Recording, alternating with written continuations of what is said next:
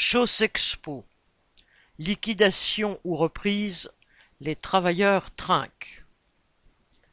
La chaîne de magasins de chaussures Chaussexpo va fermer le 15 mars. 700 employés des 176 magasins dans toute la France sont menacés et ceux de l'entrepôt et des services administratifs à Temple-Mars dans le Nord vont perdre leur emploi. La direction a tout fait pour cacher ce qu'elle préparait. Pendant des mois, elle a affirmé qu'il n'y avait pas de problème avant d'annoncer qu'elle allait être en cessation de paiement début 2024.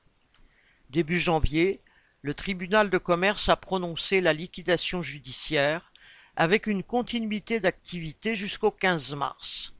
Seuls 70 magasins seraient repris par Chaussea. Jusqu'au bout, la direction a demandé aux salariés de ne pas parler à la presse, prétendant que cela pourrait faire fuir d'éventuels repreneurs, et disant que ce n'était pas le moment de revendiquer pour ne pas les effrayer. En réalité, aucune mesure concrète n'a été prise pour les salariés licenciés et rien n'est garanti pour ceux qui seraient repris. La guerre fait rage entre les capitalistes de l'habillement et bien des enseignes ont fermé ces derniers mois. Fermeture, reprise, ce sont les grandes manœuvres des capitalistes du secteur. Mais ce qui est certain, c'est que la famille Desmazières, qui possédait l'entreprise et en est encore actionnaire, a mis sa fortune de côté. Alors les travailleurs ne veulent pas être jetés à la rue sans rien. Tout le monde voit désormais que la direction raconte ce qui l'arrange. Beaucoup disent, citation, il nous balade, fin citation.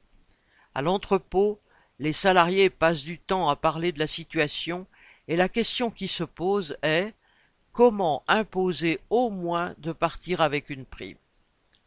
Face aux salariés, les patrons ont tous la même stratégie faire diversion, mentir, jouer la montre avec l'aide des tribunaux de commerce. Les travailleurs n'ont rien à attendre de ce côté. Seule leur force collective pourra imposer leur contrôle sur les comptes et les fortunes accumulées par les actionnaires.